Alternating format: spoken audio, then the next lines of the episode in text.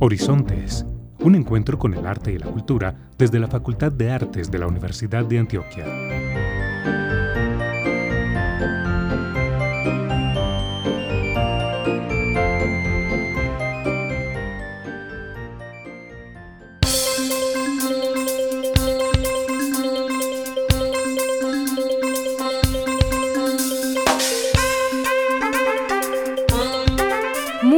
Para todas las personas que siempre nos acompañan en Horizontes, un espacio dedicado a hablar sobre arte y cultura. Les saluda Carolina Barros y junto a Alexis Ramírez en el control y mi compañera Sofía Bedoya, los estaremos acompañando durante estos próximos 30 minutos. Les damos la bienvenida y los invitamos a que nos acompañen en este emocionante espacio donde juntos exploraremos las matices, las historias y las emociones que habitan en nuestra facultad. Pero antes de comenzar, los invitamos a que conozcan la programación que tenemos en nuestro centro cultural y en la Facultad de Artes. Prográmate con el arte. Actualidad informativa, agenda cultural y temas de ciudad.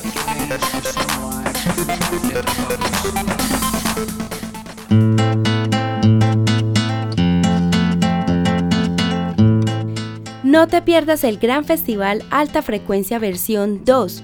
Somos Alta Frecuencia Escuela de Música y Motivación, el cual se realizará el sábado 15 de diciembre.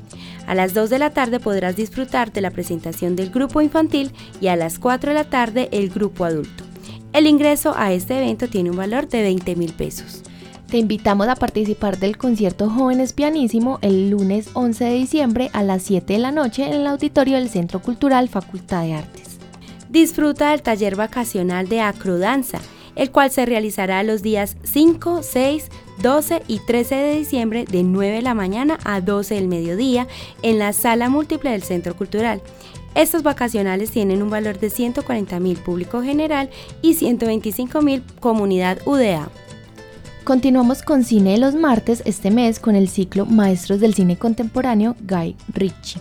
El martes 12 de diciembre a las 6 de la tarde en el auditorio del Centro Cultural se proyectará la película The Gentleman, Los Señores de la Mafia.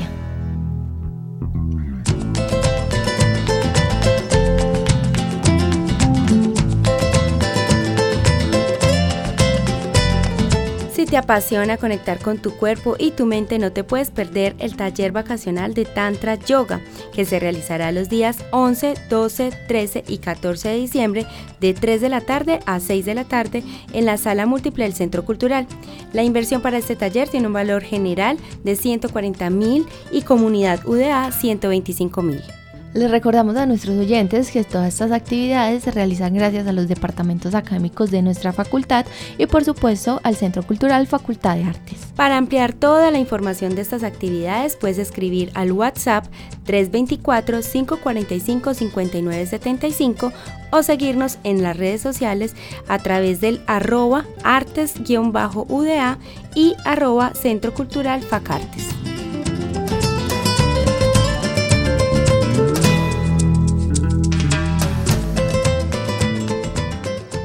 El tintero se realiza como un espacio de libre expresión y comunicación donde se respetan las ideas, posturas y opiniones que los invitados manifiestan y no refleja una opinión o posición institucional de la Universidad de Antioquia o de la Facultad de Artes. En el tintero.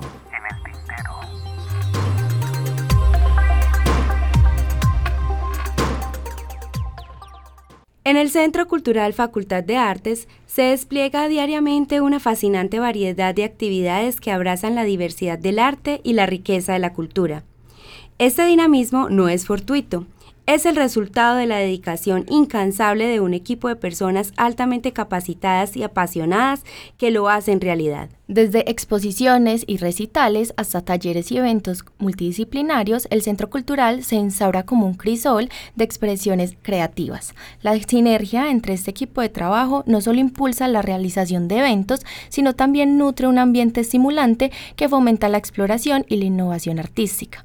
Así, el Centro Cultural se convierte no solo en un espacio físico, sino también en un vibrante testimonio de transformación del arte y la cultura gracias a la dedicación y experiencia de quienes lo nutren día a día. Para conocer más sobre el Centro Cultural y todas las personas que hay detrás de él, el día de hoy en el Tintero nos acompañan Lorena Mira, coordinadora del Centro Cultural Facultad de Artes, y junto a ella vienen Juliana Orozco, ella es asistente administrativa del Centro Cultural Facultad de Artes, es egresada del CESDE como auxiliar administrativa de empresas, trabajó cuatro años para la Facultad de Medicina de la Universidad de Antioquia y actualmente estudia Administración de Empresas en el ciclo profesional. También nos acompaña Luis Villada, él es gestor de espacios y recursos del Centro Cultural Facultad de Artes, es egresado del Politécnico Jaime Sasa Cadavid como tecnólogo logístico, trabajó como coordinador de eventos en varias empresas y también fue coordinador de transporte y producción. Actualmente se encarga de todo lo referente al mantenimiento locativo, instalaciones de equipo y préstamos en el Centro Cultural. Bienvenidos a Horizontes, es un placer que nos acompañen el día de hoy. Hola, buenos días, gracias por invitarnos. Hola, buenos días. Gracias por invitarnos al programa. Hola, muy buenos días y muchas gracias por la invitación. Bueno, bienvenidos a este espacio. Y Lore, antes de entrar en materia con el tema que abordaremos el día de hoy, aprovechando que es el último mes ya del año, ¿nos podrías contar un poco sobre ese balance 2023, donde nos hables de esos hitos, proyectos excepcionales, colaboraciones exitosas, reconocimientos, avances, mejoras o cualquier otro logro que desees destacar del Centro Cultural en este año? Bueno, buenos días. Eh, les cuento que este 2023 ha sido un año muy fructífero, ha sido un año muy enriquecedor. Eh, el equipo, la comunidad, la facultad, la universidad, estamos muy contentos y contentas con todo lo que hemos logrado. Eh, se han hecho unas articulaciones importantes en procesos y proyectos artísticos y culturales. Hemos tenido articulaciones con entidades como el Ballet Metropolitano, con Compenalco, también con Compama. Hemos podido llegar a diferentes maestros con actividades especiales para el ser, para el hacer, para el saber alrededor de las artes y la cultura. este año creamos el coworking tenemos ya un espacio de exclusivo para que la gente que quiera, tanto estudiantes egresados como eh, comunidad en general puedan ir y estar en un espacio para leer, para estudiar, para trabajar. Entonces tenemos la creación del coworking este año, es uno de nuestros más grandes logros que, que hicimos. También están todos los laboratorios, lo que es el Regresa Lab, que nace desde el equipo del comité de egresados y se gesta en el Centro Cultural, donde se están desarrollando diferentes laboratorios artísticos de creación. Eh, con diferentes disciplinas también, en, egresados y estudiantes. Entonces estos procesos que son de largo alcance son muy importantes para el desarrollo pues como de, de todo esto que hemos logrado. Y obviamente el sinnúmero de actividades que hemos hecho, pues que son muchas, todos los meses tuvimos presentaciones para el público, para que fueran a disfrutar de una obra de teatro, disfrutar de una presentación de danza, cine, nunca faltó el cine, un martes desde que abrimos hasta ahorita todavía vamos a estar en cine hasta el último martes de diciembre que tengamos abierto. Entonces eh, tenemos un sinnúmero de actividades y muchas, muchas personas que nos habitan, que nos visitan, que activan el centro cultural. Esto también es un gran logro, sentir, sentirlo vivo, estar allí y sentir la risa, las bullas, el tango, la canción, que uno dice, ay, bájale un poquito que allá hay clase. Eso es importante. Eso, esos son unos de los logros que más exitosos que tenemos y que hemos tenido este año. Ha sido, en general, ha sido un año vivo y activo. Muchas gracias Lorena por ese balance que nos haces y sin duda alguna el 2023 fue un excelente año para el Centro Cultural. Juliana, ahora cuéntanos quiénes son las personas claves detrás de la gestión y organización de los eventos en el Centro Cultural y qué actividades realizan cada una de las personas. Bueno, a pesar de que somos un equipo pequeño, somos bien nutridos y somos polifacéticos por decirlo así. En la cabeza estamos con la coordinación, eh, es Lorena Mira, quien se encarga pues como de todo, absolutamente todo el manejo del, del centro cultural. Tenemos también a Luis Villada, que para mí es el jefe de logística, aunque tiene un título, su perfil larguísimo que no me lo sé, pero bueno, es el que se encarga eh, de estar pendiente que todo lo logístico del centro cultural, cultural funcione. Espacios, equipos, auditorio, aseo, vigilancia absolutamente todo. Tenemos también a Juan David Gómez, que es el compañero auxiliar de logística, la mano derecha de Luis y la mano derecha de todos, de absolutamente todos. Ese sí que es un personaje bien polifacético, le toca hacer, mejor dicho, hasta barrer, trapear, de todo. Está también el señor Darío Arroyave, que es la persona que nos ayuda con el aseo. Eh, también él no solamente se encarga de sus labores de aseo, sino que también nos ayuda con coordinación de cosas, está súper pendiente de todo, hace también de vigilancia. Y está también Jessica La Verde, que es nuestra compañera de vigilancia quien también se, se, encarga de todo. No solamente está en su puesto, pues, eh, vigilando todos los espacios, sino que nos ayuda también a coordinar, recoge boletería, nos ayuda a hacer conteo de asistentes. Entonces, por eso digo que somos un equipo muy nutrido. Y bueno, estoy yo, que soy la persona que me encargo, pues, como de todos los temas administrativos, por decirlo así.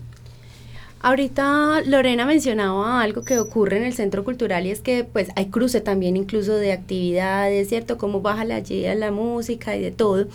¿Cómo organizan ustedes como gestores de, de, estas actividades? ¿Cómo organizan y cómo planean todos esos eventos y actividades que suceden en simultáneo, incluso en ese espacio? ¿Y cómo organizan esa agenda cultural mes tras mes? Bueno, pues eh, nosotros desde la agenda cultural la programación la hacemos en conjunto con la comunidad y con la comunidad pues de mm, universitaria y, y, de la ciudad. Entonces lo que hacen es que las personas mandan una solicitud, nosotros hacemos invitaciones. Cuando llegan esas solicitudes o nos aceptan las invitaciones, revisamos como las actividades y entonces empezamos pues como a analizar si esto es un taller de danza o es un taller de baile, entonces pues lo ubicamos en un salón que sea el más grande. Si por ejemplo aquí van a hacer canto, entonces lo ponemos en un salón que no quede frente al auditorio, sino en el otro lado. ¿Cómo llegamos también como a estas conclusiones? También mucho ensayo y error, pues como no, estos dos no pueden estar juntos, hay que mandar este para arriba, este para abajo. Eh, y bueno, yo, yo soy la persona encargada pues como de hacer la programación y hacer la distribución en los espacios pero hay veces son tantas actividades que meto la pata. Entonces, los muchachos son súper especialistas, pues si normalmente siempre está Luis o Juan David y son especialistas como en solucionar, y es que no, estos dos no están acá o porque hay dos actividades en un mismo salón, entonces ellos pues hacen los movimientos necesarios y lo importante es que siempre desde el cariño pues se habla como con las personas y se les explica y siempre han sido muy dispuestos pues como a moverse en despacio por alguna circunstancia de que se estén pisando con alguna otra otra actividad. Julián y Luis, desde su experiencia nos podrían hablar sobre ese impacto que ha tenido el Centro Cultural en la comunidad local del Carlos E y también en la ciudad de Medellín y cómo se ha medido este impacto. Eh, bueno, pues para mí el Centro Cultural siempre ha sido como un punto referente eh, para toda la comunidad del Carlos E.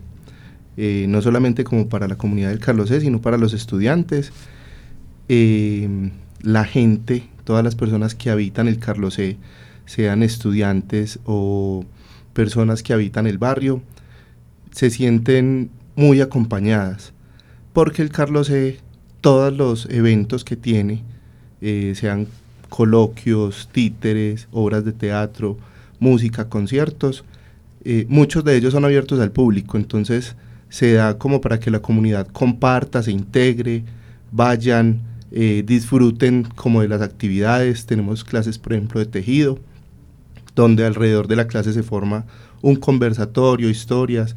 Entonces ha sido como muy importante para la comunidad y en este momento como para todos los estudiantes, como está abierto, eh, están descubriendo nuevos espacios que pueden habitar, ¿cierto? Entonces ha sido muy importante para mí. Bueno, entonces eso como respecto a los aspectos positivos, pero ¿cuáles son los desafíos a los que se han visto enfrentados justamente también en esa convivencia con la, eh, con la comunidad? Bueno, eh, es de pues mirar que el Carlos C, a pesar de ser un barrio muy emblemático de nuestra ciudad, también tiene, digamos que una problemática compleja con respecto a las personas eh, que lo visitan, ¿cierto? Y todas las actividades que emergen allí, es decir, eh, actividades de ciudad, por decirlo así, y es que eh, habitan personas que van al consumo pues como de sustancias psicoactivas, alcohol y demás, que no está como muy chévere, pero que realmente eh, nosotros le apuntamos a que no solamente se vea como un espacio para eso, sino también un espacio donde la gente puede acudir a eventos gratuitos, culturales, entonces eh, tratar de cambiar como esa imagen de ese referente de ciudad ha sido como todo un reto para nosotros también como centro cultural, ¿cierto? Y hemos visto durante este 2023 que realmente se ha dado. Es una situación compleja de manejar, pero realmente las personas ya visitan el espacio y dicen, no, es que venimos al centro cultural porque hay cine gratis. Y bueno, ¿y por qué no? Después del cine gratis, pues el barrio también ofrece una amplia gastronomía, bares, y es después tomarse la cervecita, al compartir con sus compañeros, con sus familiares, con quienes están visitando el lugar, pero no solamente que se convierta en eso negativo que aparece. Lo otro también es eh, poder eh, dar a conocer que somos el Centro Cultural Facultad de Artes y que la gente saque de su cabeza que sigue siendo el MAM, ¿cierto? Ya no es tanto con que eh, vamos a ir al lugar donde era el Museo de Arte Moderno. No, ya sí es un referente frente a muchos habitantes que ya es el Centro Cultural Facultad de Arte, ¿cierto? Que ese también ha sido como otra de las cosas a las que se le ha apostado muchísimo este año, frente, digamos que a las cosas no tan negativas, pero a las que sí se les tiene que reforzar. Y sin duda alguna el Centro Cultural es un espacio lleno de actividades diversas y transformadoras. Pero ¿cómo eh, se aseguran de representar y promover esa diversidad artística en las actividades que realizan mes a mes? Pues con las puertas abiertas, escuchando y siempre con las puertas abiertas, recibiendo todos estos artistas que llegan con diferentes propuestas artísticas, con diferentes presentaciones. Justamente ayer estaba conversando con alguien que venía de Bogotá y me decía, es que mi obra es muy disruptiva.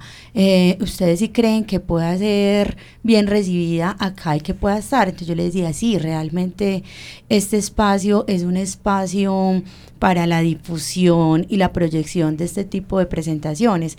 Lo, lo, enriquecedor y lo más bonito del centro cultural es esa diversidad. Ustedes, por ejemplo, van un jueves en la tarde y hay un concierto o un recital de piano. Y van el viernes y puede haber un Mm, puede haber cuentería o puede haber rap o puede haber como diferentes actividades. Entonces tenemos conversatorios y actividades alrededor del vallenato, como también del bullerengue, también tenemos jazz, tenemos yoga tradicional, tenemos acrodanza, que ahí, por ejemplo, ahorita les voy a tirar esa cuñita que viene un taller delicioso de acrodanza ahorita para diciembre, si no tienes algo que hacer, este es el lugar perfecto. Pero bueno, ahí estamos con todo ese proceso de diversidad, tanto para las diferentes expresiones artísticas y culturales, como también para la diversidad de las personas que se acercan y que quieren proyectar y habitar el centro. Bueno, definitivamente sí son muchos los logros que se han eh, realizado en este año. Y Luis es una de las personas que pues ya lleva más de un añito larguito en el centro cultural. Eh, y quisiéramos saber, Luis, también desde tu perspectiva, y ahora Lorena mencionaba algo muy importante, por ejemplo, la creación del espacio de coworking, cómo se han mejorado, eh, puesto pues como en funcionamiento y optimizado los espacios en el centro cultural, también con tu coordinación. Eh, bueno, cuando yo llegué al centro cultural, digamos que teníamos muchos desafíos, porque pues yo llegué y la verdad no esperé como ver algunas cosas que estaban como súper mal. Eh, teníamos una catarata en el tercer piso, impresionante, en el primer aguacero fue una cosa terrible, yo, yo me asusté porque el agua bajó hasta el primer piso y literal estábamos inundados, o sea, un kayak y para las escalas. Em, eso gracias a Dios se pudo solucionar. Em, pusimos tickets, estuvimos muy pendientes. En este momento hacemos mantenimientos prácticamente que mensuales, como a toda esa parte del techo, revisamos la terraza, las canoas. Eh, eso es algo que se hace mensual, como para evitar todas estas cosas, ¿cierto? Y la parte del coworking, em, para mí fue como moldear algo.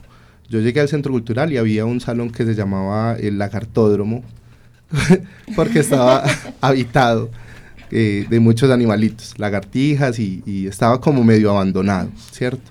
Tenía cables, em, con, no sé, como de teléfono, cosas así.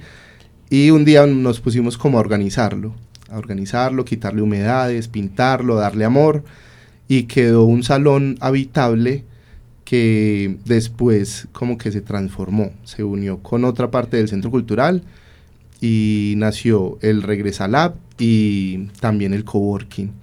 También pues es como un sitio como para la reunión de todos los trabajadores y las personas que habitamos el, el centro cultural, porque allí es donde queda la zona de comidas también. Entonces fue un espacio como que se transformó de un momento a otro. Y bueno, pues gracias a Dios mejorando, mirando todos los espacios que estén como aptos y adecuados para todas las actividades que prestamos en el centro cultural. Eh, este año también mejoramos un punto que teníamos de pronto de falencia, que es como la conectividad, que es un punto muy importante como para los coloquios, transmisiones en vivo, eh, toda esta parte que se haga con internet entonces, bueno, cada día mejorando un poco más. Y también consideramos súper importante que hablemos un poco del portafolio de artistas, el cual Juliana es la encargada. Cuéntanos, Juliana, ¿cómo podemos encontrar este portafolio? ¿Qué podemos encontrar en él? ¿Y cómo podemos acceder a las diferentes personas y servicios artísticos? Bueno, el portafolio ha sido otro desafío grande eh, de mi puesto porque eh, este 2023 le apostamos a levantar pues como desde cero toda eh, pues como todo el proyecto por decirlo así.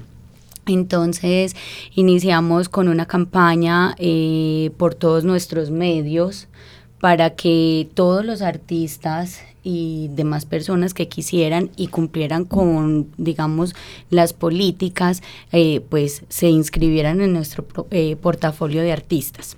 Aún lo tenemos abierto.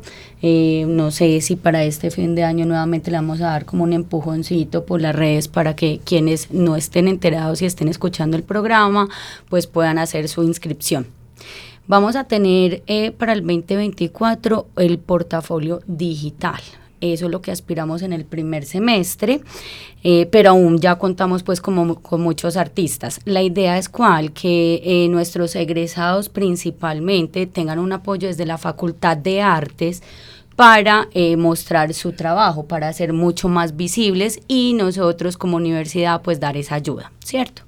sin embargo, y aún no teniendo este, esta herramienta digital, Estamos eh, con la proyección de muchos artistas que nos acompañaron durante este año y pues gracias a todos eh, para poder apoyar todas las necesidades que llegan de otras facultades, inclusive de entidades externas a la universidad.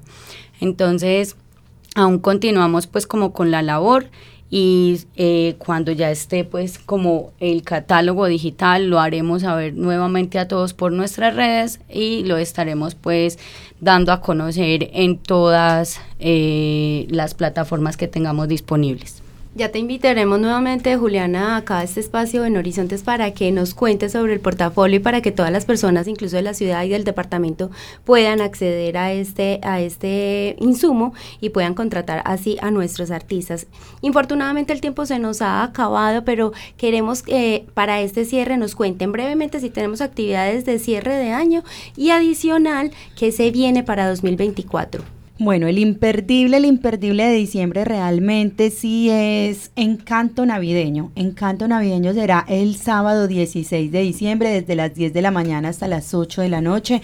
Va a ser en todo el bulevar del barrio Carlos R. Restrepo. Es una articulación con la Junta de Acción Comunal donde vamos a tener la tradicional natilla, vamos a tener toldos, vamos a hacer la novena, vamos a construir nosotros mismos los, los instrumentos para para los villancicos, mejor dicho, es imperdible. Esta es la actividad de diciembre, la del 16.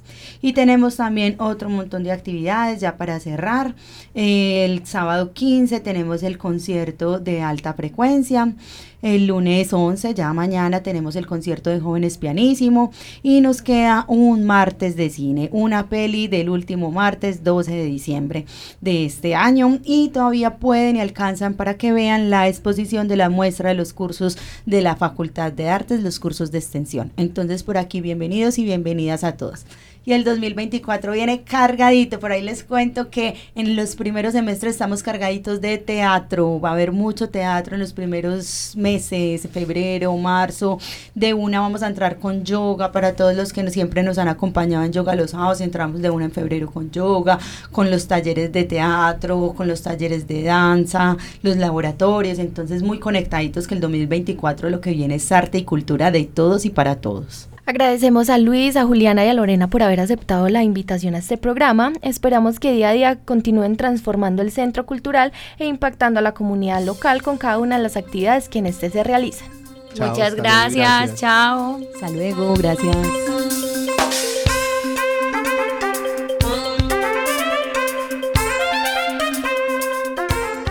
Agradecemos a todos nuestros oyentes su sintonía, los invitamos a compartir en sus redes sociales esta información y a que nos cuenten si nos escuchan desde Spotify. Feliz día.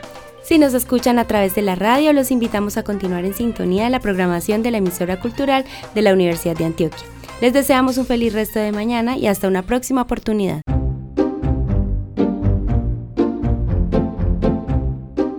Horizontes un encuentro con el arte y la cultura desde la Facultad de Artes de la Universidad de Antioquia.